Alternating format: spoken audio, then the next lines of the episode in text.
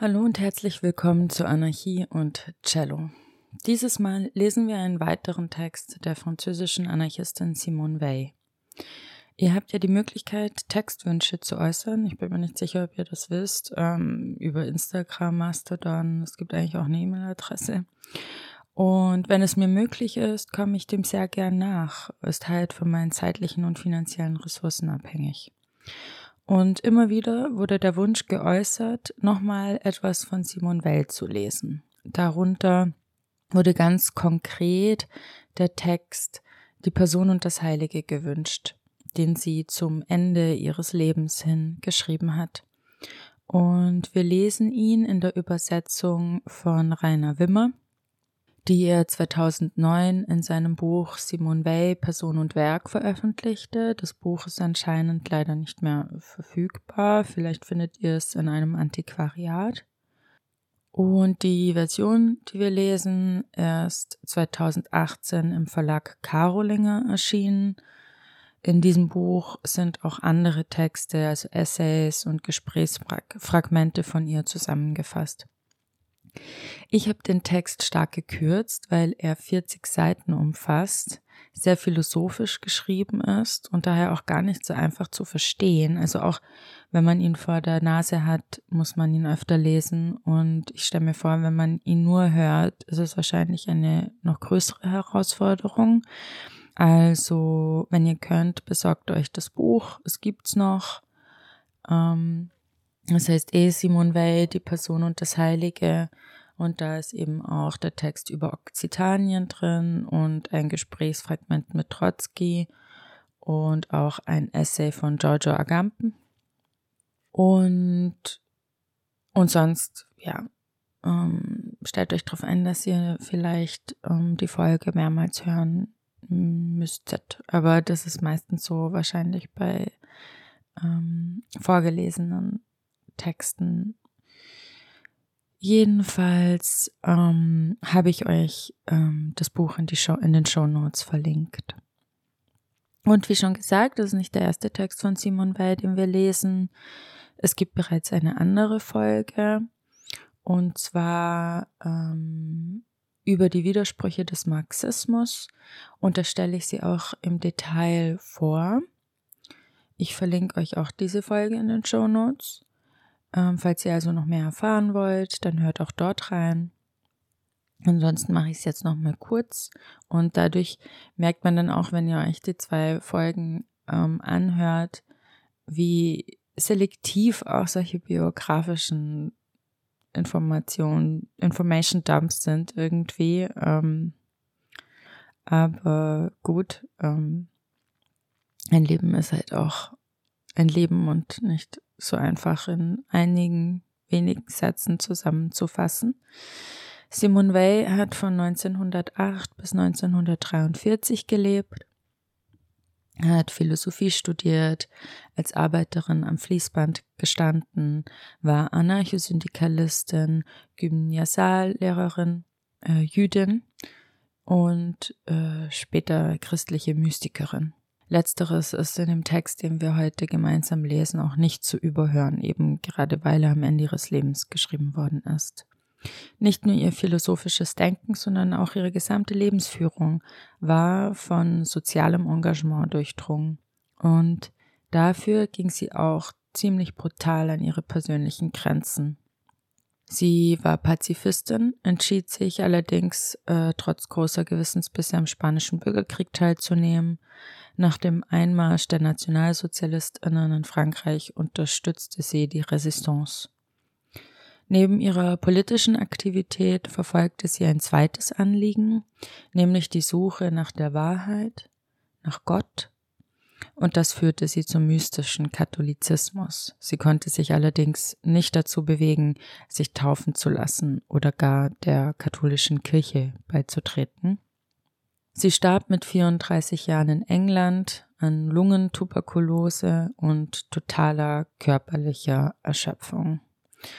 Und ich habe mir vorgenommen, auch einem anderen Wunsch, der immer wieder aufkommt, von euch nachzugehen und eigentlich auch etwas, was ich halt auch gerne umsetzen wollen würde. und zwar kürzere Folgen zu machen, in dem Text und Inhalt etwas eingeordnet werden oder auf die ein oder andere Art besprochen werden. Also ich würde das super subjektiv machen, ähm, je nachdem, was, wo meine Interessen liegen, was mich anspricht. Aber eben, es soll trotzdem eine kleine Anregung sein zum Weiterdenken, zur Orientierung. Und es kann sein, dass in der Folge, in der ich das tun werde, ähm, auch nochmal diese Selbstaufopferung oder die Entschaffung, wie Simone Weil es nannte, diese Auflösung des Egos ähm, angesprochen wird. Weiß ich jetzt noch nicht genau. Ist auf jeden Fall ein wichtiger Moment bei ihr. Also seid gespannt und jetzt geht's los mit dem Text.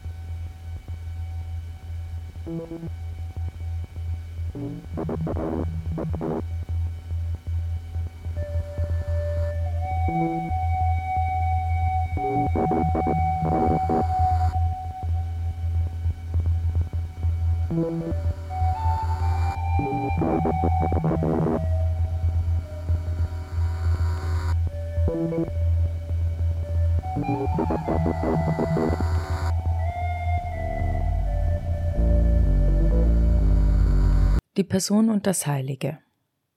Jedem Menschen wohnt etwas Heiliges inne, aber das ist nicht seine Person.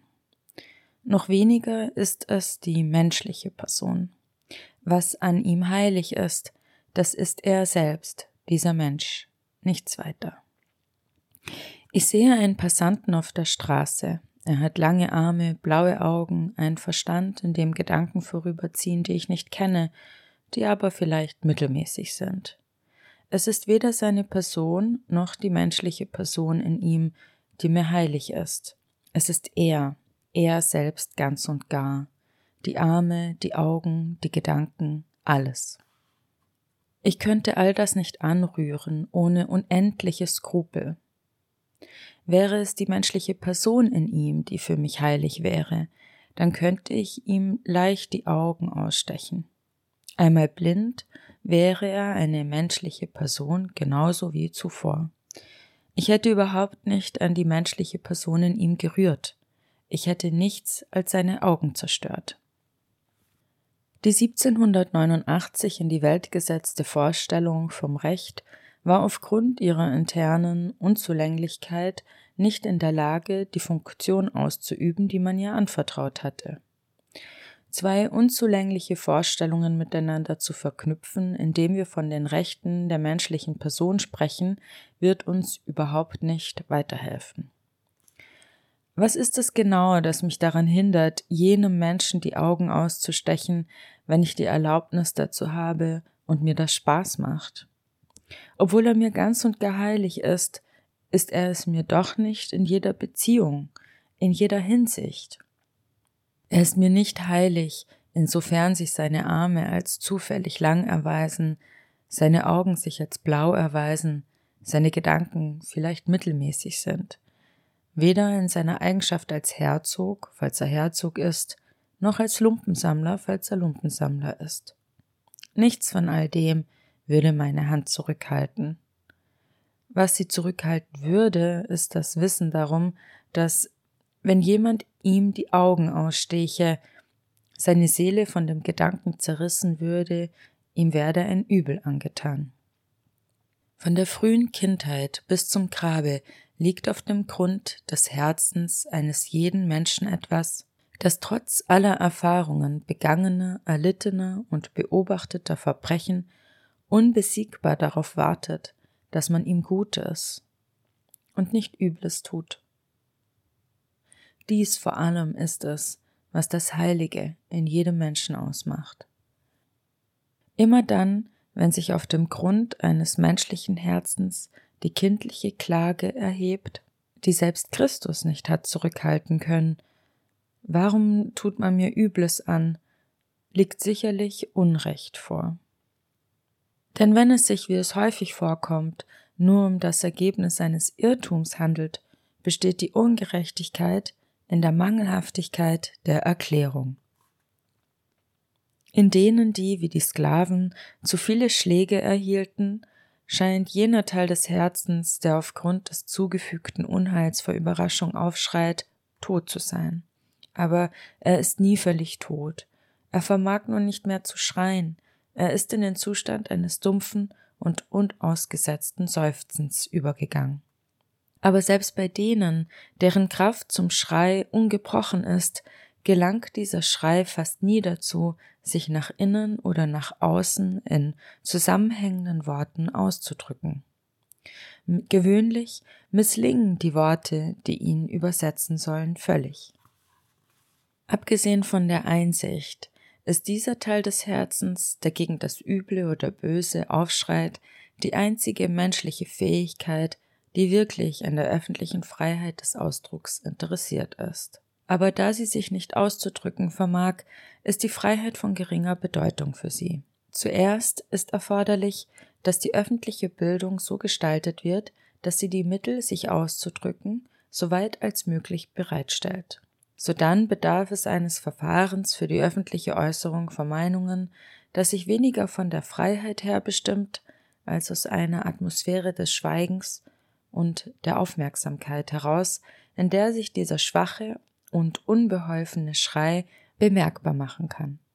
Schließlich braucht man ein System von Einrichtungen, das soweit als möglich leitende Funktionen Menschen anvertraut, die fähig und willens sind, ihn zu hören und zu verstehen. Es ist klar, dass eine Partei, die mit der Erringung oder der Bewahrung der Regierungsgewalt beschäftigt ist, in diesen Schreien nur Lärm erkennen kann, Sie wird verschieden reagieren, je nachdem, ob dieser Lärm den der eigenen Propaganda stört oder ihn im Gegenteil verstärkt. Aber in jedem Fall ist sie unfähig zu fühlender und hellsichtiger Aufmerksamkeit, um seine Bedeutung wahrzunehmen.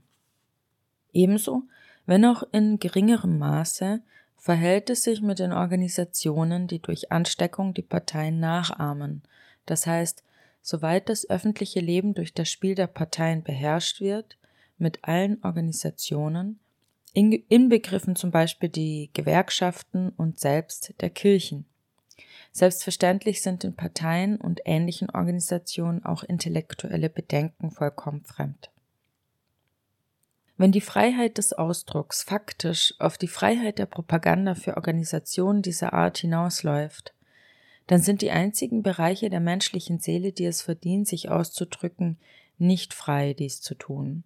Oder sie sind es zu einem verschwindend geringen Grad, kaum mehr als in einem totalitären System. Nun ist das aber gerade der Fall in einer Demokratie, in der das Spiel der Parteien die Verteilung der Macht regelt, das heißt in dem System, das wir Franzosen bis heute Demokratie genannt haben. Denn wir kennen nichts anderes. Daher ist es notwendig, etwas anderes zu erfinden. Dasselbe Kriterium in analoger Weise auf jede öffentliche Einrichtung angewandt, kann zu ebenso offenkundigen Schlüssen führen. Die Person liefert dieses Kriterium nicht, der Schrei der schmerzhaften Überraschung, den auf dem Grund der Seele die Zufügung des Übels oder des Bösen hervorruft, ist keine persönliche Angelegenheit.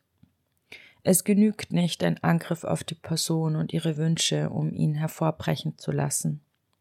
Er bricht immer durch die Empfindung einer Berührung mit der Ungerechtigkeit über den Schmerz hervor. Er stellt immer beim letzten Menschen wie bei Christus einen unpersönlichen Protest dar. Das, was heilig ist, ist keineswegs die Person, sondern es ist das, was in einem Menschen unpersönlich ist. All das, was unpersönlich in einem Menschen ist, ist heilig, und nur dieses. Heutzutage, wo die Schriftsteller und die Gelehrten auf so merkwürdige Weise den Platz der Priester usurpiert haben, erkennt die Öffentlichkeit mit einer Zustimmung, die überhaupt nicht vernünftig begründet ist, an, dass die künstlerischen und wissenschaftlichen Fähigkeiten heilig sind. Das wird allgemein als evident angesehen, obwohl es weit davon entfernt ist. Wenn man glaubt, einen Grund dafür angeben zu müssen, so wird angeführt, dass das Spiel mit diesen Fähigkeiten zu den höchsten Formen der Entfaltung der menschlichen Person gehört. Oft ist es tatsächlich nur das. In diesem Fall ist es leicht, sich darüber Rechenschaft abzulegen, was es wert ist und was daraus folgt. Daraus folgen Lebenseinstellungen wie jene, in unserem Jahrhundert so verbreitete, die in dem schrecklichen Satz von Blake ausgedrückt ist, besser einen Säugling in seiner Wiege zu ersticken, als in sich ein unbefriedigtes Verlangen zu hegen. Oder Einstellungen wie die, die das Konzept der Willkürhandlung entstehen ließ. Eine andere Folge ist eine Wissenschaft, in der alle möglichen Arten von Normen, Kriterien und Werten anerkannt werden, ausgenommen die Wahrheit. Der gregorianische Gesang, die romanischen Kirchen, die Ilias, die Erfindung der Geometrie sind für die Menschen, durch die diese Dinge auf uns gekommen sind, keine Gelegenheiten zur Entfaltung ihrer Person oder Persönlichkeit gewesen. Jene Wissenschaft, Kunst, Literatur, Philosophie, die nur Form der Entfaltung der Person darstellen, bilden einen Bereich, wo glänzende, ruhmreiche Erfolge erzielt werden, die Namen über Jahrtausende hinweg leben lassen. Aber oberhalb dieses Bereichs, weit oberhalb, von ihm durch einen Abgrund getrennt, befindet sich ein anderer, in dem die Dinge der allerersten Ordnung angesiedelt sind. Diese sind wesentlich anonym. Es ist Zufall, wenn die Namen derer, die bis dorthin vorgedrungen sind, bewahrt wurden oder verloren gingen. Selbst wenn sie bewahrt wurden, sind sie in die Anonymität eingetreten. Ihre Person ist verschwunden. Die Wahrheit und die Schönheit sind in diesem Bereich der unpersönlichen und anonymen Dinge beheimatet. Er ist es, der heilig ist. Der andere ist es nicht, oder wenn er es ist, dann höchstens so, wie es ein Farbfleck sein könnte, der auf einem Gemälde eine Hostie darstellt. Was in der Wissenschaft heilig ist, das ist die Wahrheit. Was in der Kunst heilig ist, das ist die Schönheit. Die Wahrheit und die Schönheit sind unpersönlich. Dies alles ist nur zu offensichtlich.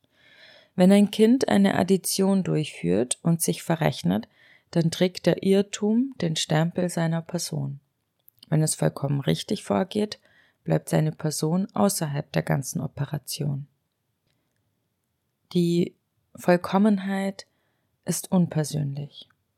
Die Person in uns, das ist der Teil des Irrtums und der Sünde in uns. Das ganze Bemühen der Mystiker hat immer darauf abgezielt, zu erreichen, dass, in, dass es in ihrer Seele keinen Teil mehr gibt, der Ich sagt. Aber der Teil der Seele, der Wir sagt, ist noch unendlich gefährlicher.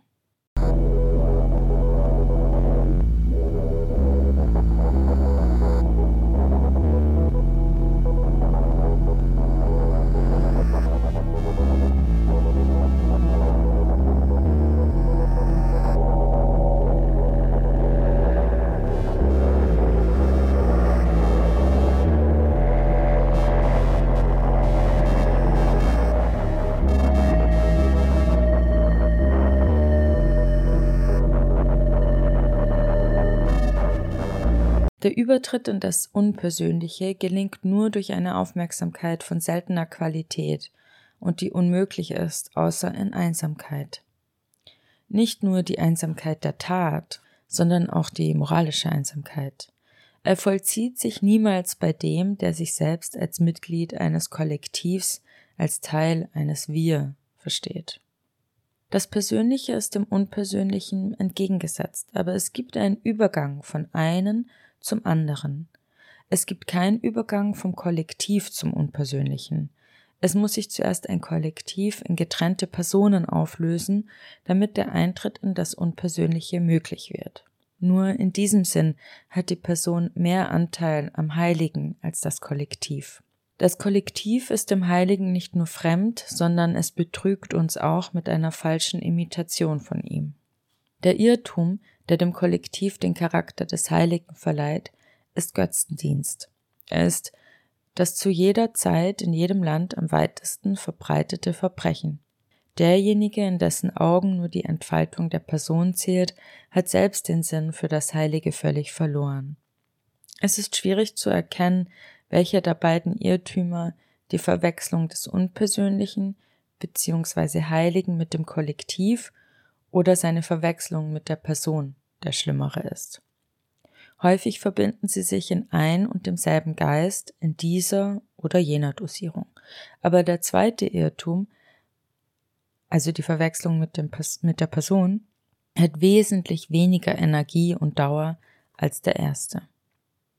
Vom spirituellen Standpunkt aus war der Kampf zwischen dem Deutschland von 1940 und dem Frankreich von 1940 hauptsächlich kein Kampf zwischen Barbarei und Zivilisation, zwischen dem Bösen und dem Guten, sondern zwischen dem ersten und dem zweiten Irrtum. Der Sieg des ersten ist nicht überraschend. Der erste ist von sich aus der stärkere. Die Unterordnung der Person unter das Kollektiv ist nichts Skandalöses.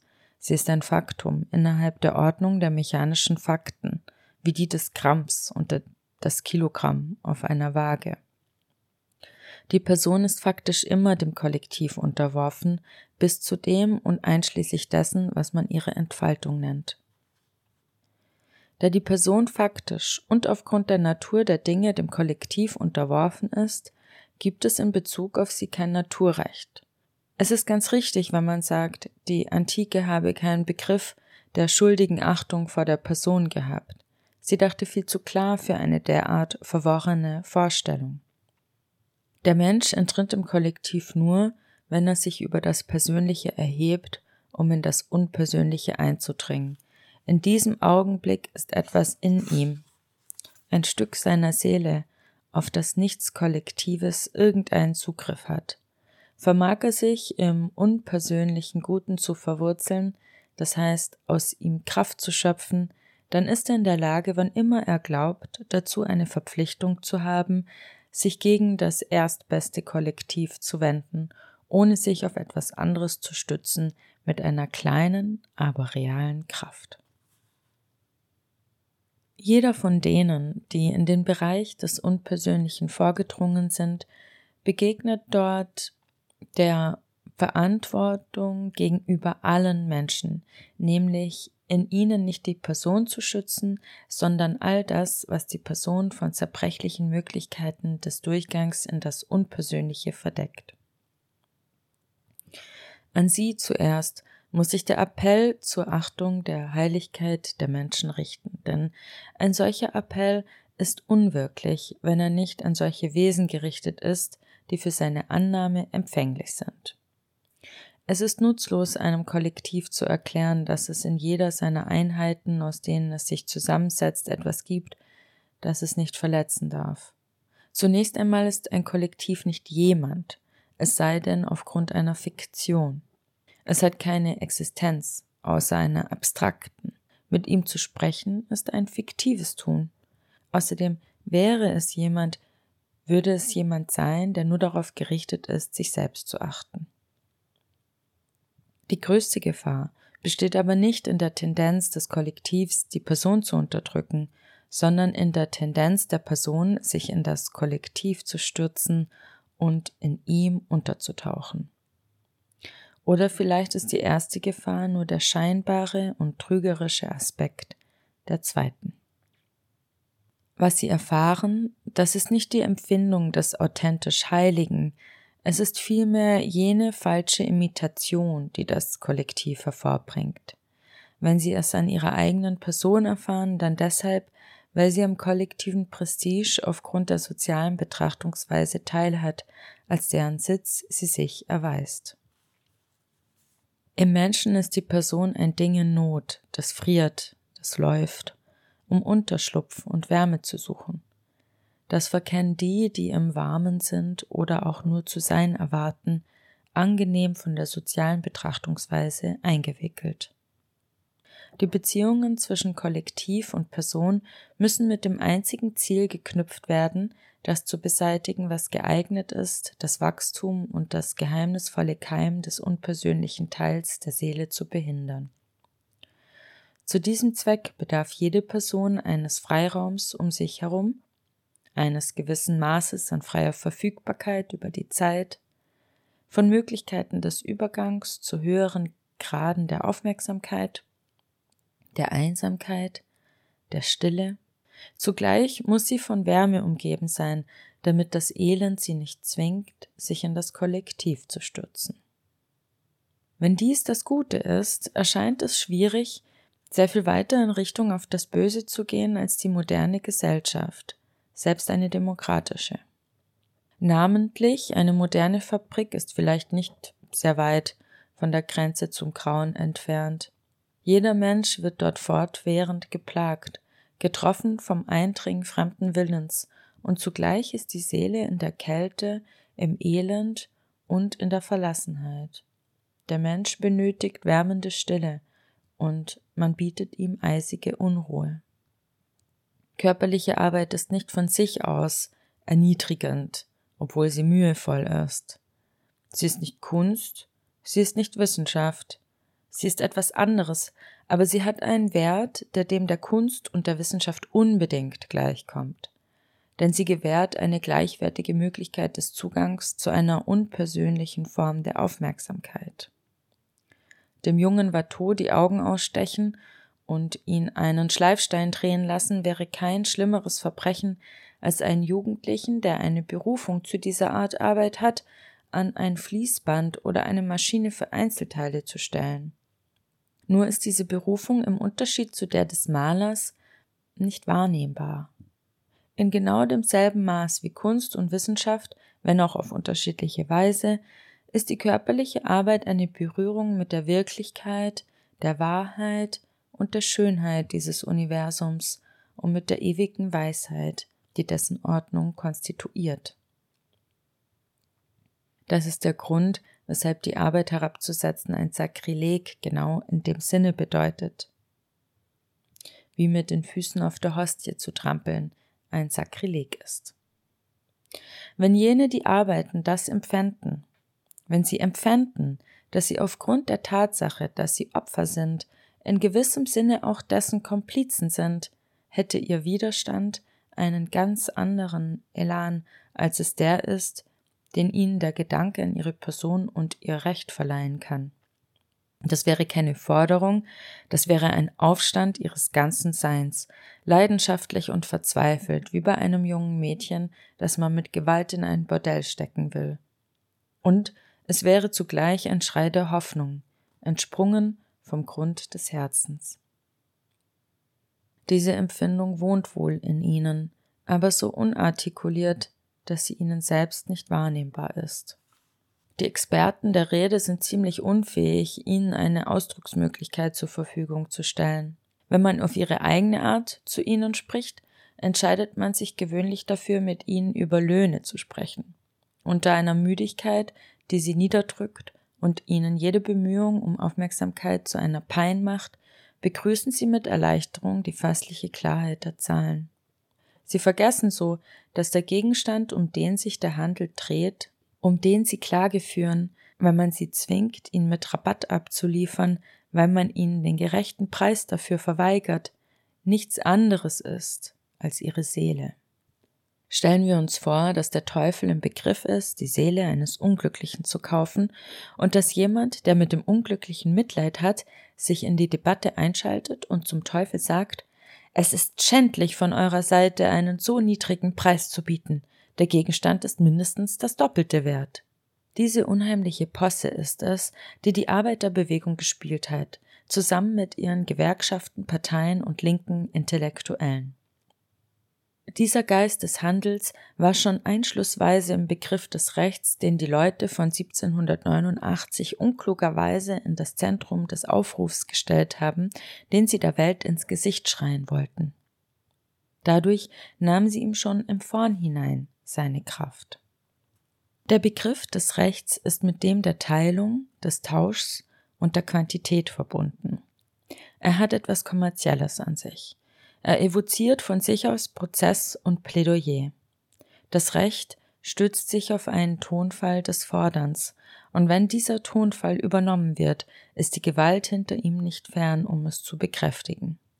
Andernfalls ist er lächerlich. Es gibt eine Menge anderer Begriffe, alle in derselben Kategorie angesiedelt, die von sich aus dem Übernatürlichen vollkommen fremd sind und sich doch ein wenig über die brutale Gewalt erheben. Sie sind alle auf die Sitten des kollektiven Tiers bezogen, um die Sprache Platons zu verwenden, auch wenn sie gewisse Spuren einer Dressur bewahren, die ihnen durch die übernatürliche Wirkung der Gnade aufgedrückt ist. Wenn sie nicht beständig eine Erneuerung ihrer Existenz durch eine Erneuerung dieser Einwirkung erhalten, wenn sie nur Überbleibsel sind, dann sind sie notwendigerweise der Willkür des Tiers unterworfen. Die Begriffe des Rechts, der Person, der Demokratie befinden sich unter dieser Kategorie. Georges Bernanos hatte den Mut zu bemerken, dass die Demokratie den Diktatoren überhaupt keinen Widerstand entgegensetzt. Die Person ist von Natur aus dem Kollektiv unterworfen. Das Recht hängt von Natur aus von der Gewalt ab. Die Lügen und Irrtümer, die diese Wahrheiten verschleiern, sind äußerst gefährlich, weil sie verhindern, bei dem seine Zuflucht zu nehmen, was allein vor der Gewalt sichert und schützt, nämlich eine andere Kraft, die die Ausstrahlung des Geistes ist.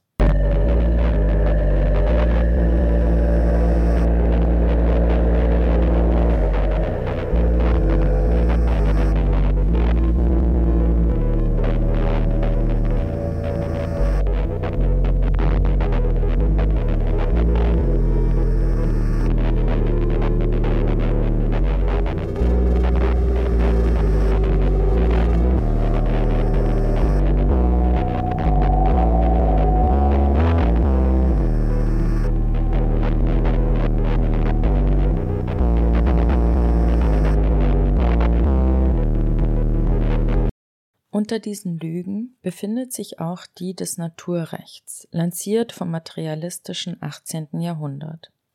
Nicht von Rousseau, der ein heller, machtvoller und wahrhaft christlich inspirierter Geist war, sondern von Diderot und dem Kreis der Enzyklopädisten.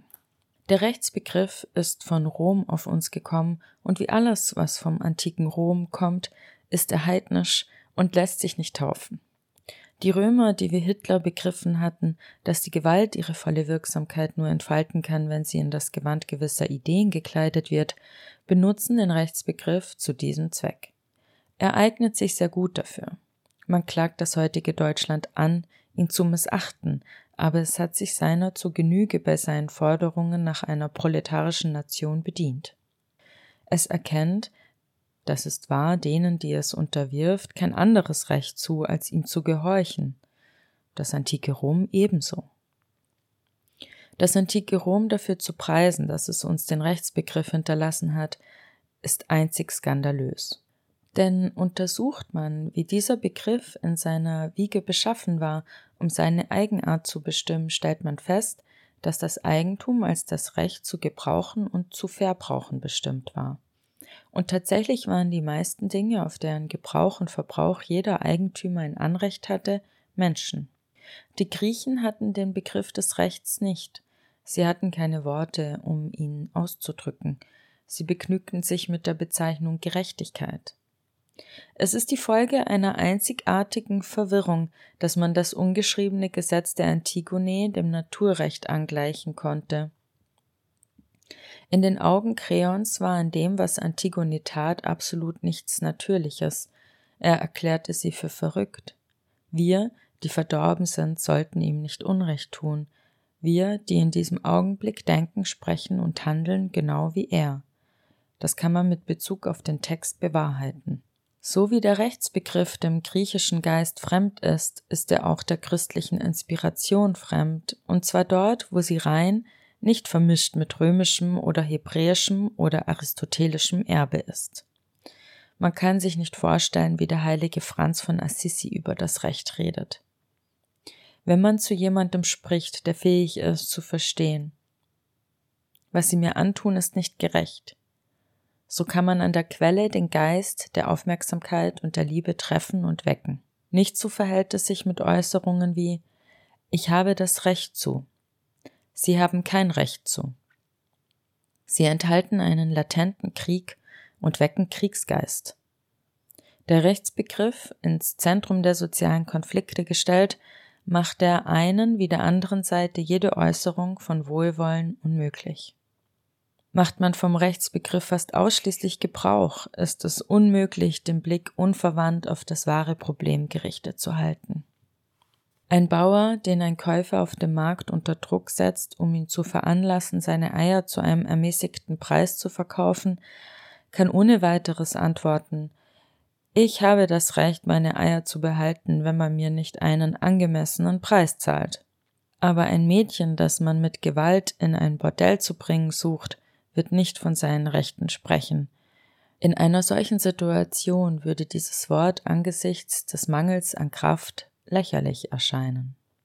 Der Begriff des Rechts führt ganz natürlich aufgrund seiner Mittelmäßigkeit zu dem der Person, denn das Recht ist auf die persönlichen Dinge bezogen. Es ist auf dieser Ebene angesiedelt. Durch die Beifügung des Personenbegriffs zu dem des Rechts was das Recht der Person zu dem einschließt, was man ihre Entfaltung nennt, wird ein noch schwerwiegenderes Übel geschaffen. Der Schrei der Unterdrückten wird noch tiefer herabsenken als der Tonfall des Forderns, er wird den des Neids annehmen. Denn die Person entfaltet sich nur, wenn soziales Ansehen sie aufbläht. Ihre Entfaltung ist ein soziales Privileg. Das sagt man nicht zu den Massen, wenn man mit ihnen über die Rechte der Person spricht. Man sagt ihnen das Gegenteil. In unserem Zeitalter der verdunkelten Einsicht sieht man kein Problem darin, für alle einen gleichen Anteil an den Privilegien zu fordern, an Dingen, zu deren Wesen es gehört, Privilegien zu sein. Das ist eine Art Forderung, die zugleich absurd und niedrig ist. Absurd, weil ein Privileg per Definition um Ungleichheit enthält, niedrig, weil es nicht wert ist, begehrt zu werden.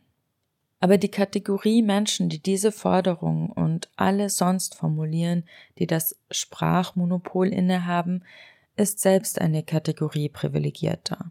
Sie sind es nicht, die sagen werden, das Privileg sei es nicht wert, begehrt zu werden. So denken sie nicht aber vor allem wäre es unschicklich von ihnen davon zu reden.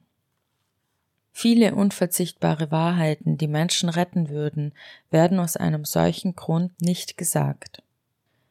Die sie aussprechen könnten, vermögen sie nicht zu formulieren, die sie formulieren könnten, vermögen sie nicht auszusprechen. Das Heilmittel für dieses Übel wäre eines der drängendsten Probleme eines, einer wirklichen Politik. In einer labilen Gesellschaft haben die Privilegierten ein schlechtes Gewissen. Die einen verstecken es hinter einer herausfordernden Miene und sagen zu den Massen, es ist völlig in Ordnung, dass ihr keine Privilegien habt, ich aber welche habe. Die anderen sagen ihnen mit wohlwollender Miene, ich fordere für euch allen den gleichen Anteil an Privilegien, den ich habe. Die erste Einstellung ist widerwärtig, der zweiten mangelt es an gesundem Menschenverstand. Sie ist auch zu einfach. Die eine wie die andere stacheln das Volk dazu auf, den Weg des Schlechten zu gehen und sich von seinem einzigen und wahren Gut wegzubegeben, das sich zwar nicht in seinen Händen befindet, aber das ihm in gewissem Sinne so nahe ist. Es ist dem echten Gut, das Quelle der Schönheit, der Wahrheit, der Freude und der Fülle ist, sehr viel näher als jene, die ihm ihr Mitgefühl bekunden aber weil es dort nicht ist und nicht weiß, wie es dahin gelangen soll, ist es ganz so, als ob es unendlich fern davon wäre. Die für es sprechen, die zu ihm sprechen, sind gleichermaßen unfähig zu verstehen, in welcher Notlage es sich befindet und welche Fülle an Gutem sich fast in seiner Reichweite findet. Es kann nicht darauf verzichten, verstanden zu werden. Das übernatürlich Gute, ist nicht eine Art Ergänzung zum natürlichen Guten, wie man uns mit Aristoteles Hilfe zu unserer größten Bequemlichkeit einreden wollte. Es wäre angenehm, wenn es so wäre, aber es ist nicht so. In allen brennenden Problemen der menschlichen Existenz gibt es nur die Wahl zwischen dem übernatürlichen Guten und dem Bösen. Den Unglücklichen Worte in den Mund zu legen, die dem mittleren Bereich der Werte angehören, wie Demokratie, Recht oder Person, bedeutet, ihnen ein Geschenk zu machen, das nicht geeignet ist, ihnen irgendetwas Gutes zu bringen und das ihnen unvermeidlicherweise viel Übel zufügt. Diese Begriffe haben ihren Ort nicht im Himmel, sie schweben in den Lüften und aus diesem Grund sind sie außerstande, auf der Erde Fuß zu fassen. Einzig das Licht, das fortwährend vom Himmel strahlt, liefert dem Baum die Energie, die tief in die Erde mächtige Wurzeln senkt.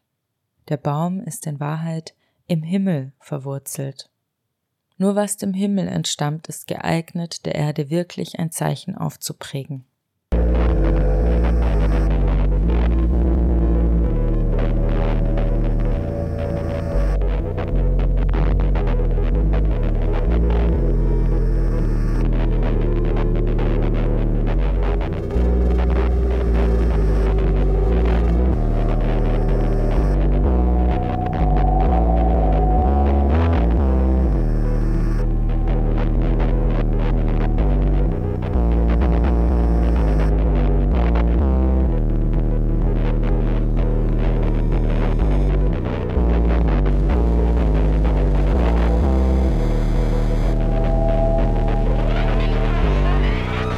Wenn man die Unglücklichen wirksam rüsten will, muss man ihren Mund mit Worten füllen, deren eigentlicher Wohnsitz im Himmel ist, über dem Himmel, in der anderen Welt. Es ist nicht zu befürchten, dass das unmöglich ist. Das Unglück versetzt die Seele in die Lage, alles, was von diesem Ort kommt, begierig aufzunehmen, zu trinken. Es sind die Zulieferer, nicht die Konsumenten, die für diese Art von Produkten fehlen. Das Kriterium für die Wahl der Worte ist leicht zu erkennen und anzuwenden.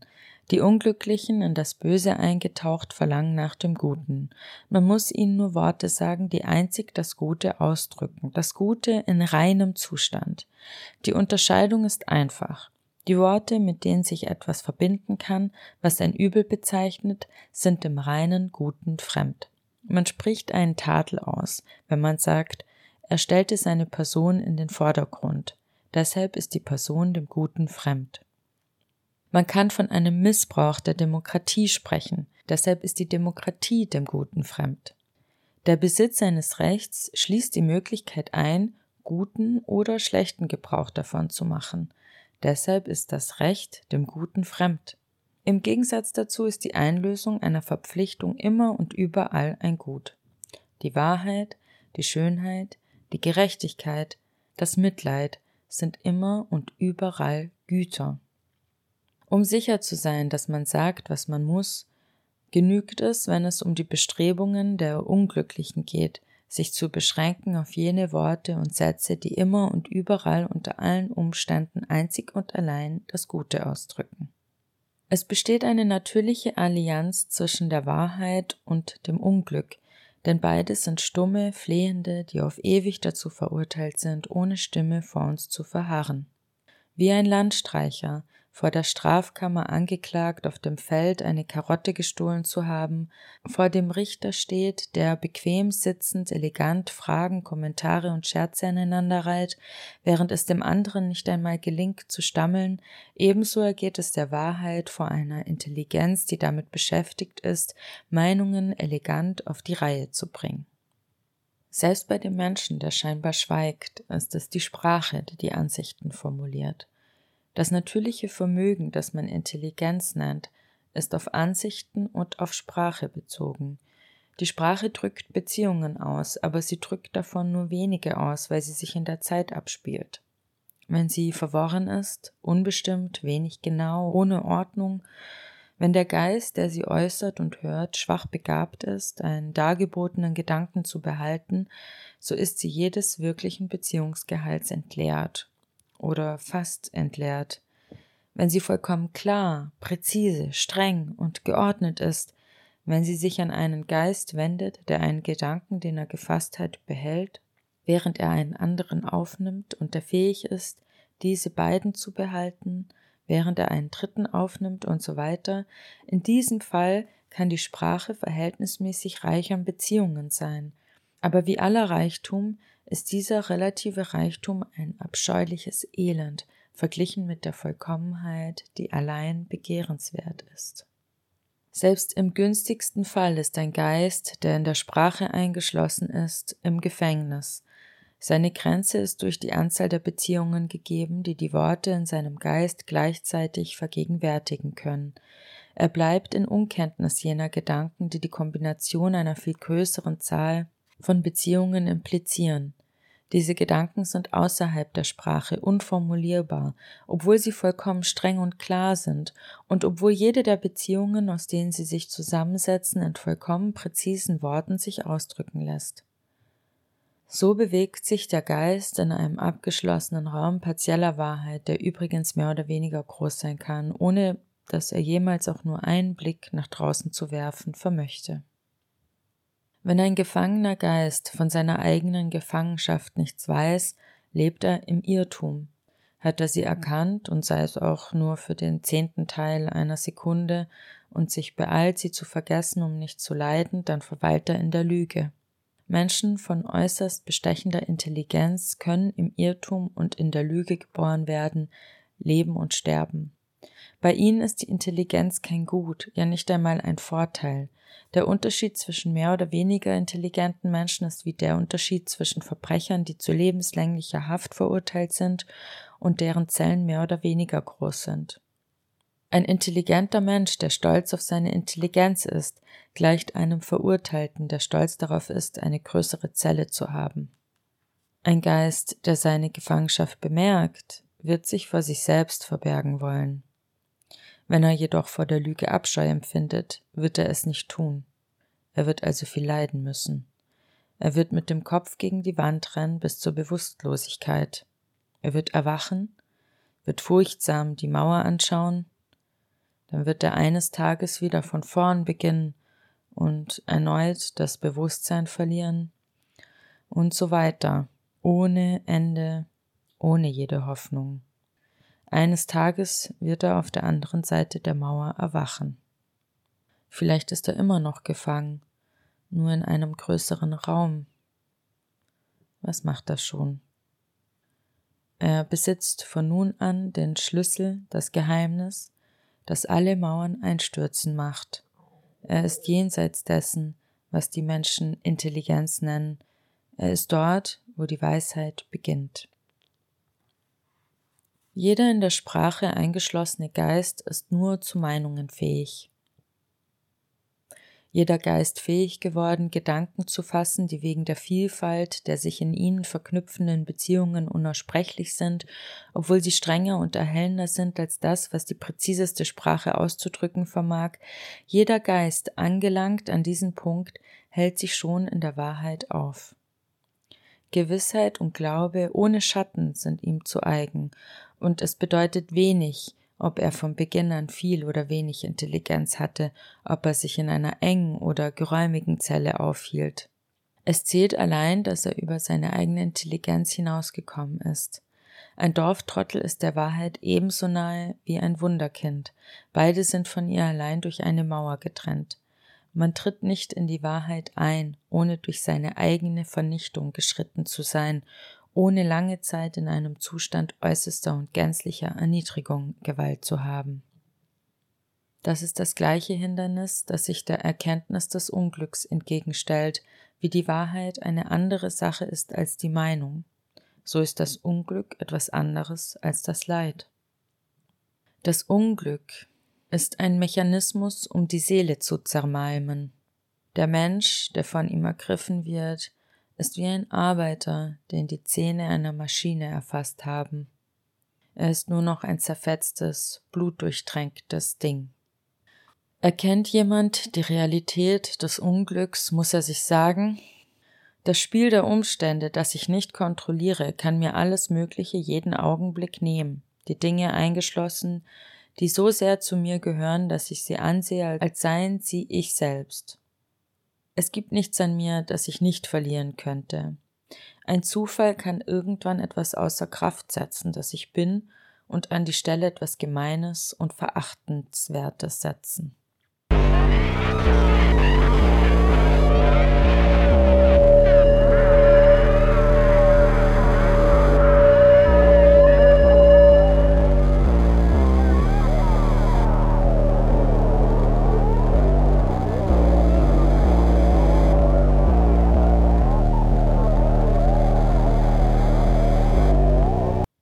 Dies mit ganzer Seele zu empfinden bedeutet, das Nichts zu erfahren. Es ist der Zustand äußerster und gänzlicher Demütigung, der auch die Bedingung für den Zugang zur Wahrheit ist. Es ist ein Tod der Seele. Das ist der Grund, warum der Anblick des nackten Unglücks an der Seele dieselbe Zusammenziehung verursacht, wie die Nähe des Todes sie am Fleisch verursacht. Man denkt mit Liebe an die Toten, wenn man sich nur an sie erinnert oder wenn man an ihre Gräber geht oder wenn man sie in angemessener Weise aufgebahrt sieht. Aber der Anblick von Leichen, die wie auf ein Schlachtfeld hingeworfen wirken und so unheimlich wie grotesk anzusehen sind, verursacht Entsetzen. Der Tod erscheint nackt, unbekleidet, und das Fleisch erbebt. Soweit der materielle oder moralische Abstand erlaubt, das Unglück nur in unbestimmter, verworrener Weise wahrzunehmen, ohne es vom schlichten Leid zu unterscheiden, flößt es den großmütigen Seelen ein zärtliches Mitleid ein. Aber wenn irgendein Spiel der Umstände es plötzlich unverhüllt hervortreten lässt, wie etwas, das zerstört, eine Verstümmelung oder ein Aussatz der Seele, dann zittert man und weicht zurück und die Unglücklichen empfinden den gleichen Schauder des Entsetzens vor sich selbst. Jemandem zuhören heißt, sich an seine Stelle zu begeben, während er spricht. Sich an die Stelle eines Menschen zu begeben, dessen Seele verstümmelt oder in unmittelbarer Gefahr ist, es zu werden, heißt, seine eigene Seele zu vernichten. Das ist schwerer, als es der Selbstmord für ein lebensfrohes Kind wäre so finden die Unglücklichen kein Gehör. Sie sind in dem Zustand, in dem sich jemand befände, dem die Zunge abgeschnitten worden wäre und der für Augenblicke sein Gebrechen vergäße. Ihre Lippen bewegen sich und kein einziger Ton dringt an das Gehör. Sie selbst werden rasch von ihrem Unvermögen im Gebrauch der Sprache durch die Gewissheit getroffen, nicht gehört zu werden. Deshalb gibt es für den Landstreicher vor der Behörde keine Hoffnung. Wenn durch das Gestammel hindurch etwas Herzzerreißendes entweicht, das die Seele durchbohrt, wird es weder vom Magistrat noch von den Zuschauern bemerkt. Es ist ein stummer Schrei. Und die Unglücklichen sind füreinander fast immer auch taub. Und jeder Unglückliche versucht unter dem Zwang der allgemeinen Indifferenz mit Hilfe von Lüge und Bewusstlosigkeit sich selbst gegenüber taub zu stellen. Nur die übernatürliche Einwirkung der Gnade lässt die Seele durch die Selbstvernichtung hindurch bis zu jenem Ort gelangen, wo sich die Aufmerksamkeit finden lässt, die allein gestattet, der Wahrheit und dem Unglück gegenüber aufmerksam zu sein. Es ist die gleiche für beide Gegenstände.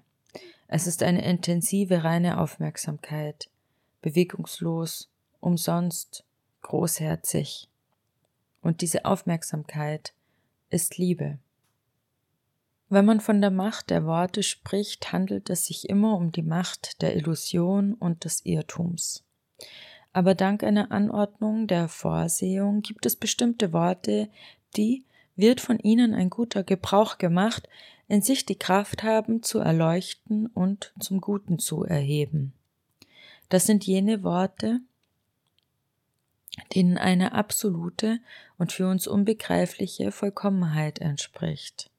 Die Kraft der Erleuchtung und des Zugs zum Hohn sitzt in diesen Wörtern selbst, in diesen Wörtern als solchen, nicht in irgendeiner Vorstellung. Denn davon richtigen Gebrauch machen heißt vor allem, sie nicht irgendeiner Vorstellung entsprechen zu lassen. Das, was sie ausdrücken, ist unvorstellbar.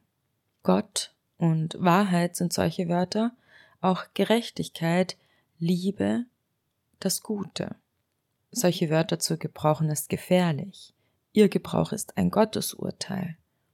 Um von ihnen einen legitimen Gebrauch zu machen, dürfen sie nicht in irgendeine menschliche Vorstellung eingeschlossen, sondern nur mit solchen Vorstellungen und Handlungen verbunden werden, die unmittelbar und ausschließlich von ihrem Licht eingegeben sind.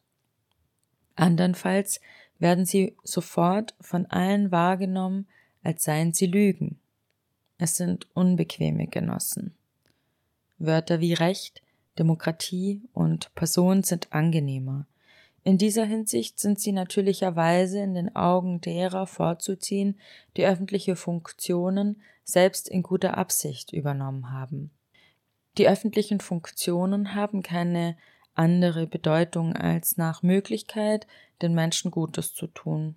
Und die, die sie mit guter Absicht übernehmen, wollen vom Guten unter ihren Zeitgenossen austeilen aber sie unterliegen allgemein dem Irrtum zu glauben, sie könnten es zunächst mit Rabatt erwerben.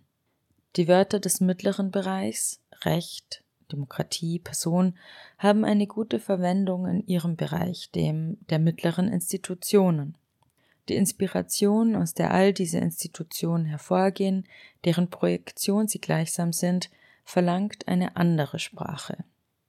Die Unterordnung der Person unter das Kollektiv liegt in der Natur der Dinge, wie die des Gramms unter das Kilogramm auf einer Waage. Aber eine Waage kann so eingerichtet sein, dass das Kilogramm dem Gramm nachgibt.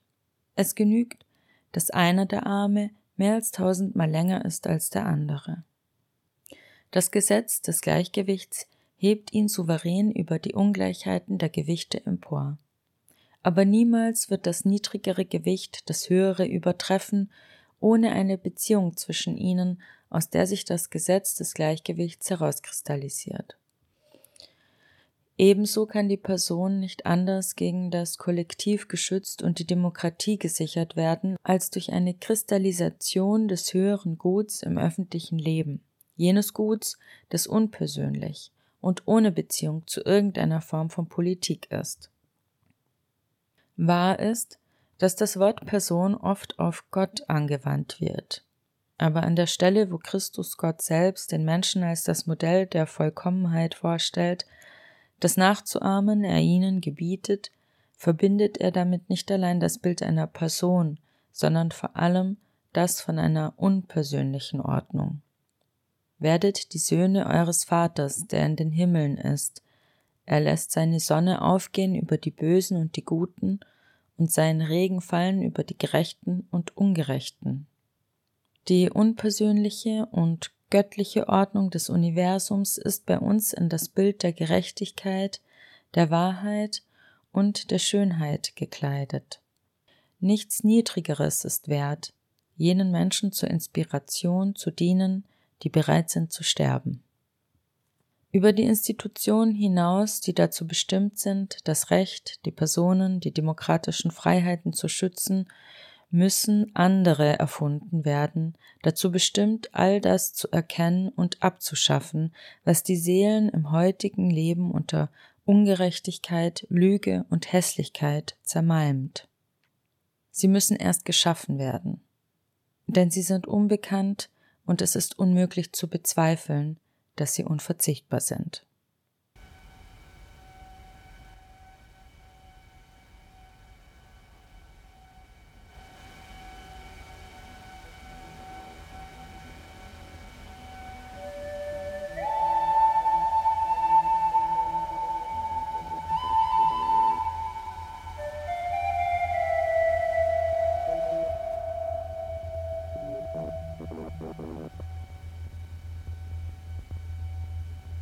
Thank you.